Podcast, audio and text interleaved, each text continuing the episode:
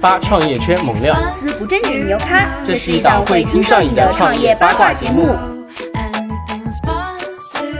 对于传统品牌来说，说实话，这个它无所谓，因为它大部分就是靠电视，然后再靠这个冰冰加上渠道，这个 就是还是能卖出去，也能卖一段时间。但是慢慢慢慢，这个一定会下滑，因为哪怕是四五线城市，它的认知都在上升。那我们做的事情就是说，完全围绕着消费者，嗯，然后要消费者来不断推我们去做出更好质量的产品。Hello，大家好，我是外星人简妮。Hello，大家好，我是外星人小麻。哇，今天我们请到了乐纯酸奶的 CEO，我们的 Danny，大家欢迎，欢迎啊！大家好，我是外星人 Danny。嗯，那呃，我们的 Danny 能不能简单的来跟我们的听众介绍一下乐纯是一个怎么样的项目？行，呃，乐纯是一个做这个。高品质的健康食物的食品品牌，嗯，然后我们的这个明星产品就是乐纯酸奶，嗯，呃，它既供给这个就是对食品要求最最严格的那些顶级酒店，像半岛啊、华尔道夫啊、百悦啊这样的酒店，然后也是呃喜欢这个吃好吃的健康的食物的吃货们都可以在天猫啊、微信上面买到，嗯嗯，然后同时我们是一个由七十万吃货一起做出来的一个食品品牌，嗯，那。我看到就是乐纯的外包装酸奶外包装上面有个 slogan 叫做呃每一口都像在舔盖。对，那这一句话是想传达一种怎么样的信息呢？对。呃，因为乐纯，呃，乐纯酸奶，它我们其实做的这个东西，它学名叫做绿乳清酸奶，呃，英文，呃，在美国它叫 Greek yogurt，呃，那它的本质就是说，其实把酸奶当中的这个水分跟乳清，啊，等于说滤掉了一些，所以每一个是要用我们一盒酸奶要用三盒普通酸奶来做。嗯，那很多人吃酸奶不是喜欢舔盖儿嘛，因为觉得盖儿上的酸奶特别浓稠，最好吃的，最好吃的。那为为什么那个会浓稠呢？就是酸奶普通酸奶的运输过程当中，那个酸奶会被震到那个盖子上，然后它震到盖子上去之后，经过一段时间，那个重力原理，它水分就会跌下来。所以说，酸奶盖上就是本质上它就是绿乳清的酸奶，就已经是去掉了一些水分的酸奶，所以它特别醇厚。那平时你买普通酸奶，你只能吃到盖上那一点，但是你买乐纯的话，一整盒都是这个脱掉了这个乳清的这种酸奶，就特别的高蛋白、低脂肪又好吃，所以就是每一口都在舔盖儿。其实我们乐纯除了有自己就是特有的一些配方，那如何？去解决上供应链，还有就是奶源和这个配送物流环节这方面的问题。对，呃，我们的工厂就是完全是我们自己的这个流水线生产的流水线，然后我们自己的管理人员，包括那条流水线是全德国进口的，然后我们自己投资建设，然后在绿乳清酸奶这么一个品类里面，我们目前是全中国最大的绿乳清酸奶的生产商，就是从规模的角度来讲的话，而且我们也是最有经验的，因为我们很早很早就开始做，然后到供应链那一端，我们。在呃，现在可以覆盖全国大概三十多个城市，是全程冷链的配送啊。就是说，你包括就是这个最后一公里，就配送到你家门，都是这个小哥背着一个冰箱，对，一个小冰箱，然后这个从冰箱里面取出来。所以说，那我们做的就是说，从端到从工厂出来，一直到送到用户手里面。这个大卡车是冷藏的，小车是冷藏的，最后一公里小哥背着一个冰箱，也是一个冷藏的，然后交到你手里面。所以说我们的包装那个外面就是一个普通的包装，它没有这个保温保温的泡沫盒，然后里面会放一个冰袋供你自己使用啊。呃，但是其实，在冷链这一块上面，尤其是这种跨城市的，包括最后一根冷链，呃，我们都是对这些人员要进行专门的培训的啊。我们的产品说实话非常特殊。嗯，明白明白。那现在乐纯呃这样子。的供应链下面的话，一天的最大产能是多少？呃，我们一天现在的工厂一天可以最多产十万盒，十万盒，十万盒，哇塞！那呃，比如说像现在是呃互联网下的一些传统的快销巨头的话，那好像比较传统的行业，他们的业绩都在下滑嘛。那乐纯是怎么能够在比如说像传播啊、渠道还有用户体验上超越前者的呢？嗯。呃，我觉得还是就说传统的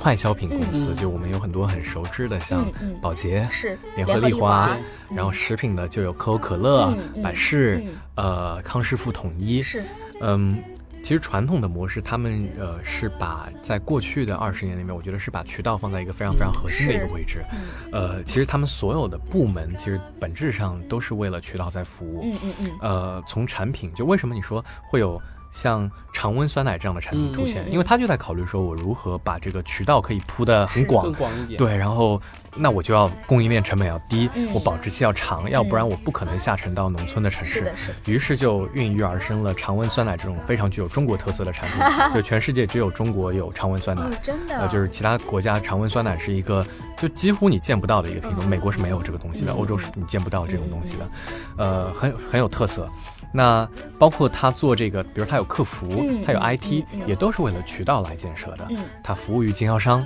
他哪怕打广告，对吧？你说，呃，这个凉茶广告，呃，这个打央视，嗯一半是打给经销商看的，嗯打给招商看的意思就是我在央视打的广告，你们来，就是我招商，你们来这个经呃这个作为我的代理商吧，是，是给他们看的。那所以这个就会导致，就是说它有好处，就是在那种食品相对来说，大家要求没有那么高，嗯大家只是要一个，呃，一个还可以的一个嗯食品的时候，需求也没有那么复杂的时候，呃，它是很好的，因为它能够帮助你规模化的去复制，所以信息更加流通了嘛。大家不像以前，就是说，以前其实渠道真的是通过一定的信息不对称，在这个做这个生意，嗯，对，所以你不会去太多想。那现在，于是就是说，传统的食品放到现在的这个市场环境下，它就越来越不受呃消费者的这个嗯欢迎。那乐纯其实在做的一个事情，就是说我们是完全以用户，包括把用户的数据放在一个非常非常核心的一个位置。呃，所以我们让用户的意见、用户的这种定性的数据，就是啊、他的反馈，嗯哎，你们这个口味啊、物流啊、设计啊、包装呀、呃，包括要出什么新产品呀，它来驱动我们去做这个这个新的产品的研发。对，您刚刚也一直提到用户嘛，那我知道好像乐纯一直宣称是一家以用户为驱动的公司，那什么叫做以用户为驱动呢？啊，呃，举个例子，嗯就是说我们比如说呃，刚才讲我们做一做了一款榴莲酸奶，嗯那榴莲其实是一个很特殊的口味，呃，这个 它有一群很很很忠实的用户，也有人非常讨厌。那我们在做榴莲这款产品的时候就。呃，真的是我们先是写了一篇内容，就是讲嗯我们要来挑战榴莲酸奶，因为我们发现这个，呃，国内肯定是没有，全世界范围内我们也没有找到做这种大规模的量产的这种榴莲酸奶的，我们最多找到这种就是开开一家店，嗯，然后自己去做一个呃酸奶，然后上面加一些榴莲但是大规模量产，然后在超市里面卖的啊，真的没有。嗯是因为特别难吗？我们就后面发现原因了，嗯。这个你那个，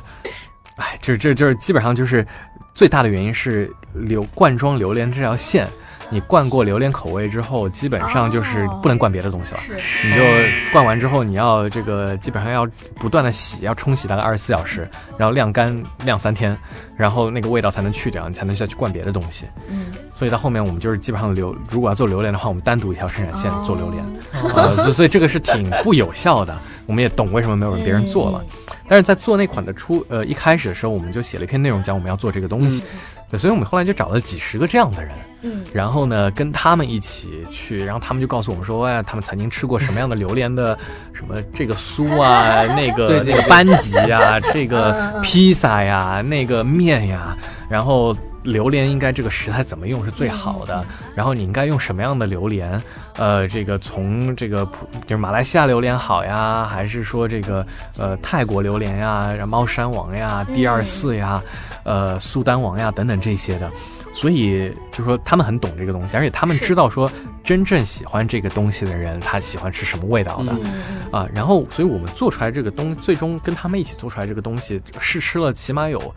四五轮，嗯，然后每一次实施他们会给反馈，然后他们会给原材料的建议，嗯。最终做出来这个东西真的就是榴莲爱好者他就特别特别喜欢。嗯。我们不能保证说，哎，每个马路上的人都都喜欢，但榴莲爱好者这个一定是最喜欢的东西。然后呢，他们又会波及到他们周边一群嗯。还挺喜欢吃榴莲的人，所以说最终这个产品做出来的时候，呃，我们在卖的时候就发现这个反馈非常非常好。嗯，那乐纯像从零到一的时候是怎么把用户做起来的呢？嗯，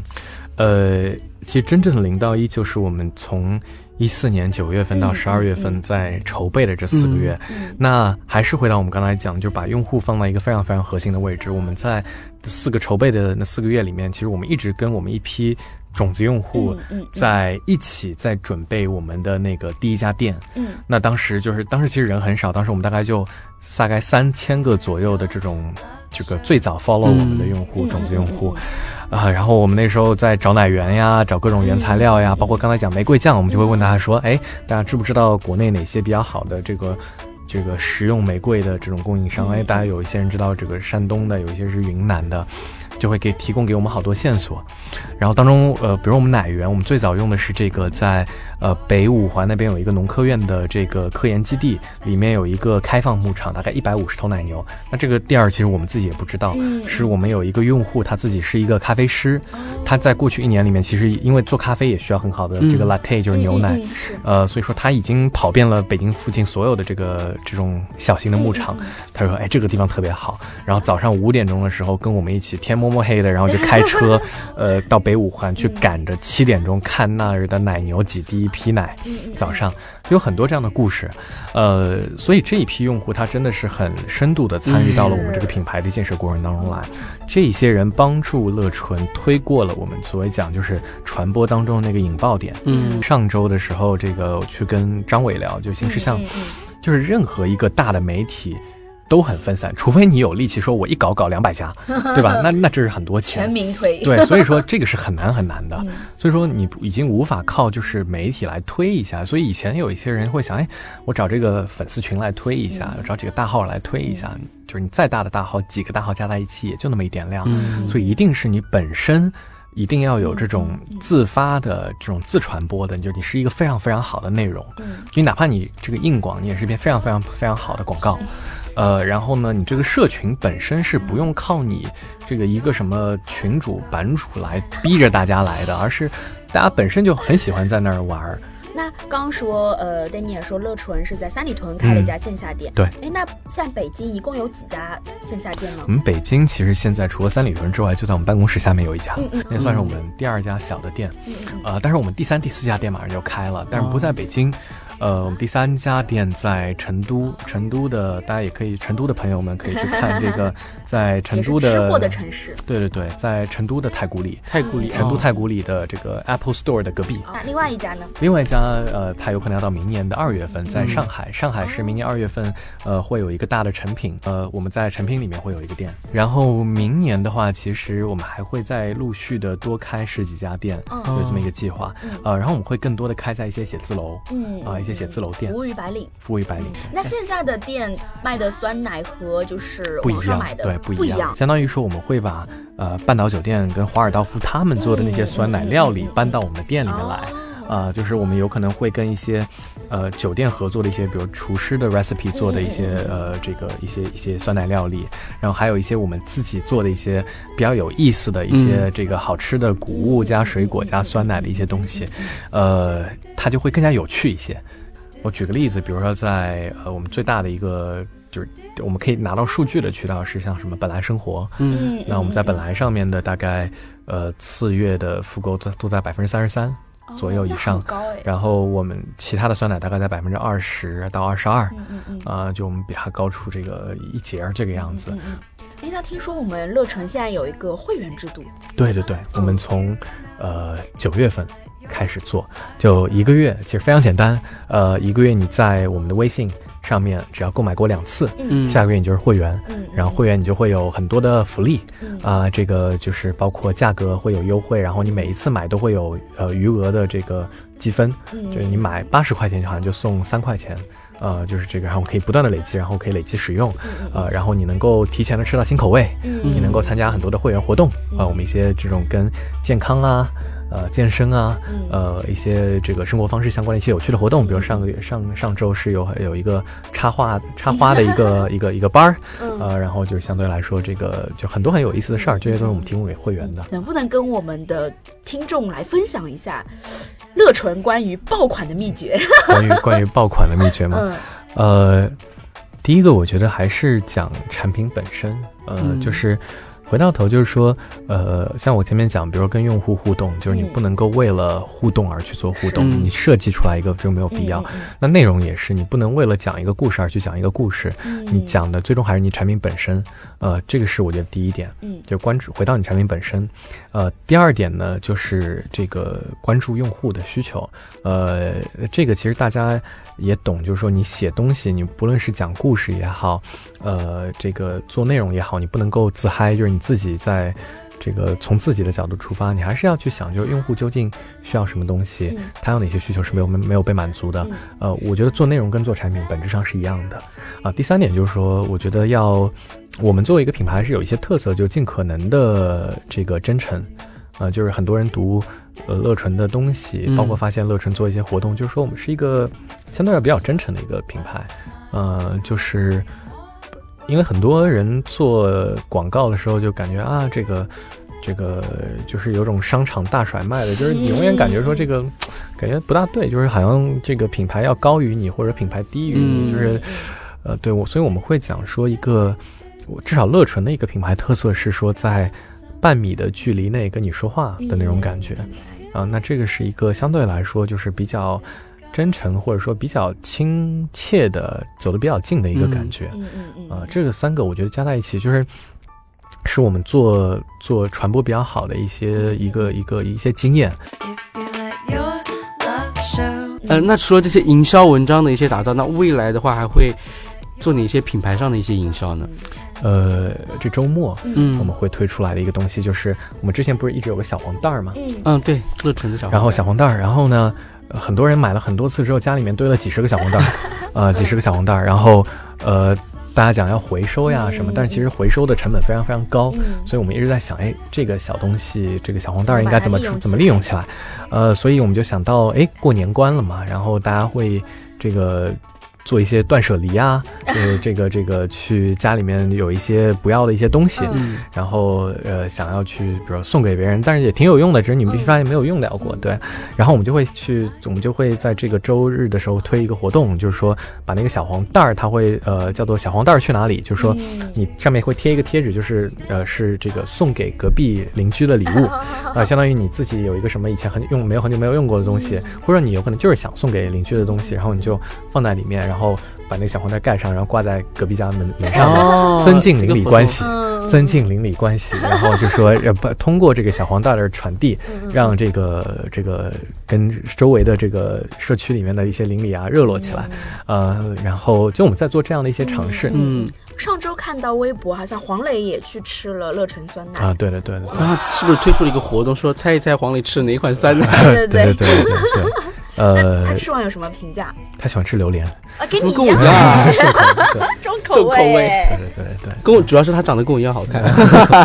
对，其实我们白眼。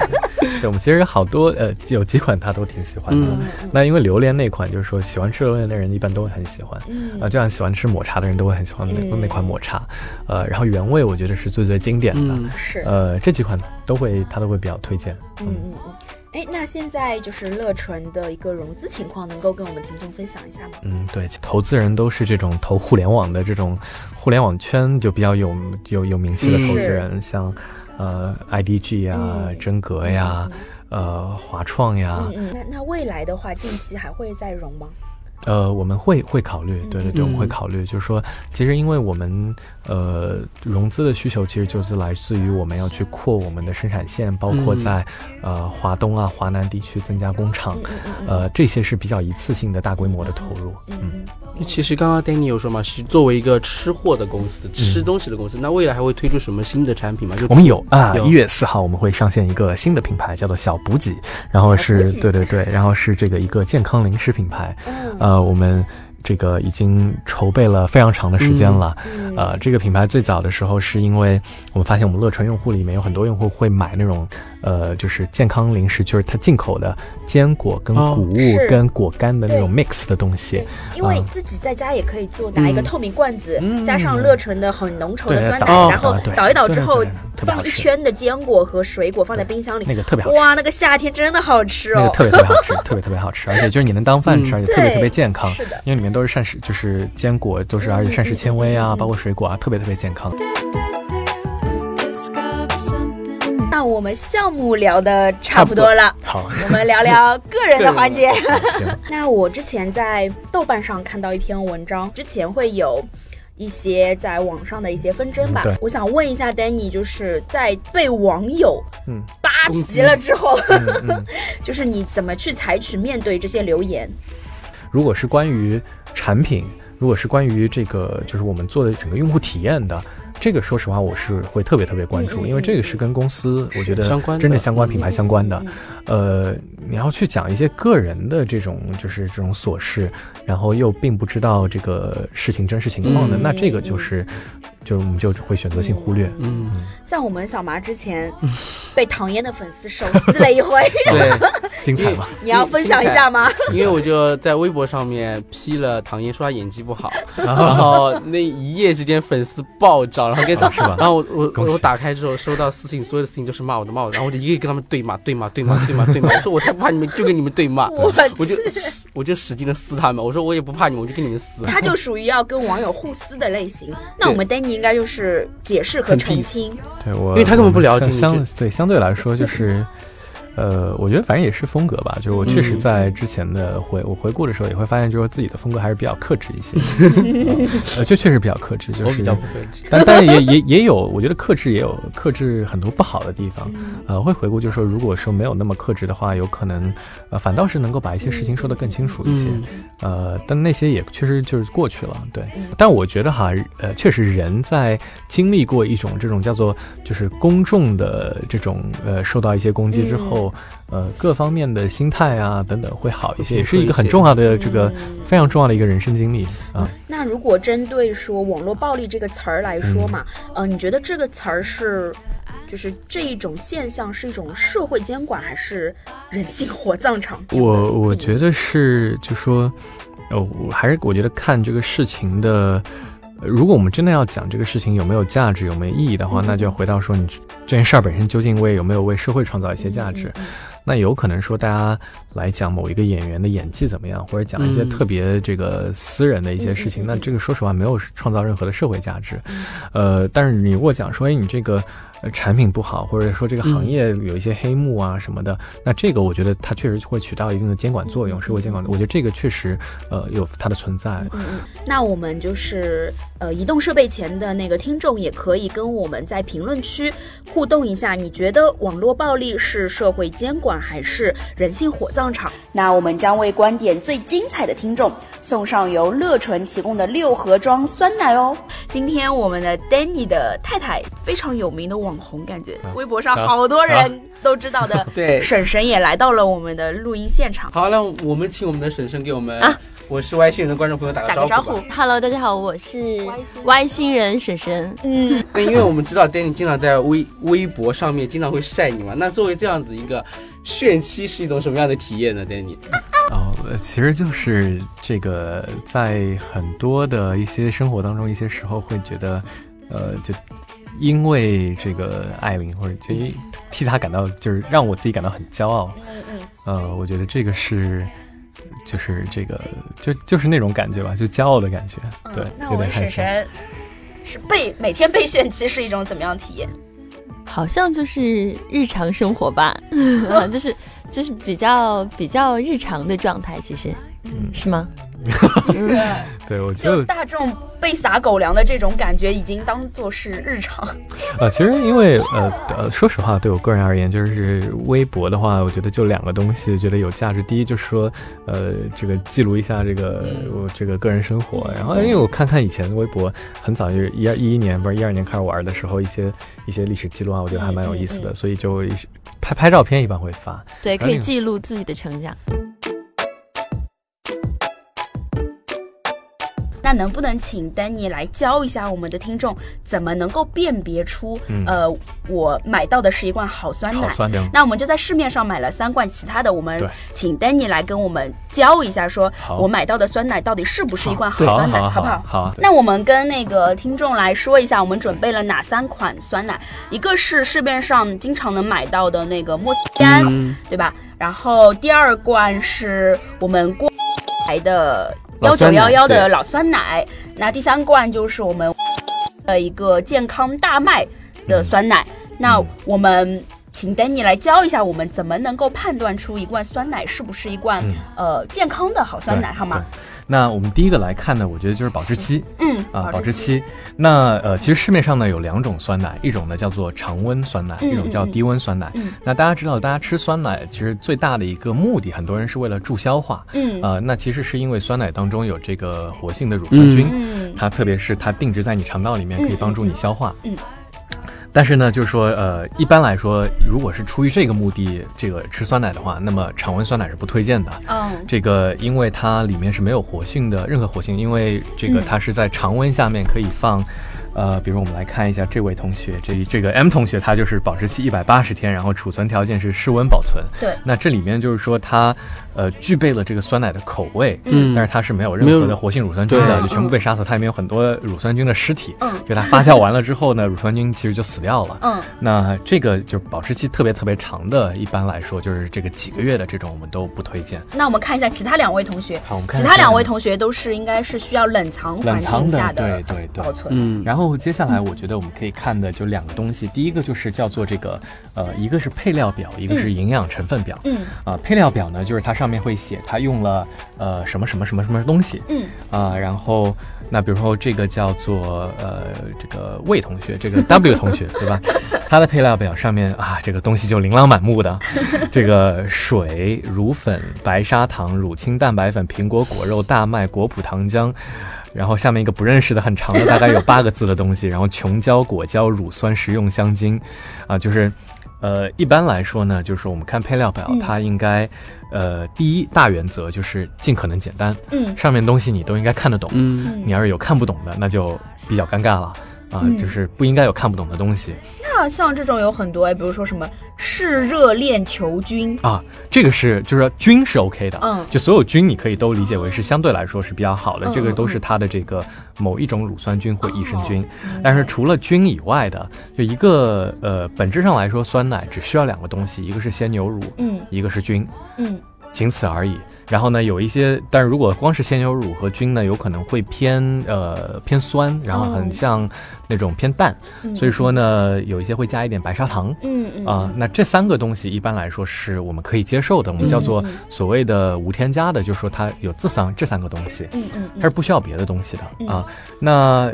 有一种呢，你会会看到配料里面它写的不是鲜乳，不是生牛乳，它是水加乳粉。嗯。那这种呢，它其实会标一个标记叫复原乳。嗯啊。比如我们在这个呃 W 同学正面就看到有复原乳三个字，但它一般就是写的很隐晦，就是你基本上不会注意到对，上面写的很，对其。实它会跟背景融为对，一体融为一体。对，但是是这个这个食品这个法规规定，就是你的食品包装上面你一定要去标注，它会嗯标的非常的融为一体。哎，那我们的第三个老酸奶，对，我们来看一下这个老酸奶哈，它被贴掉了一些，嗯比如它的配料里面第一个就写了生牛，它的配料是这样哈，生牛乳、白砂糖。啊，这两个都是相对来说比较正确的。再往下看，它就是有这个稀奶油、乳清蛋白粉、琼胶、果胶、食用香精。那其实这些就是说，呃，已经是酸奶其实不必要添加的东西了。哦啊，并没有必要添加的东西，呃，尤其是琼脂啊、果胶啊这些，它其实是为了什么呢？就是老酸奶，它一般为了它凝的像豆腐一样，而且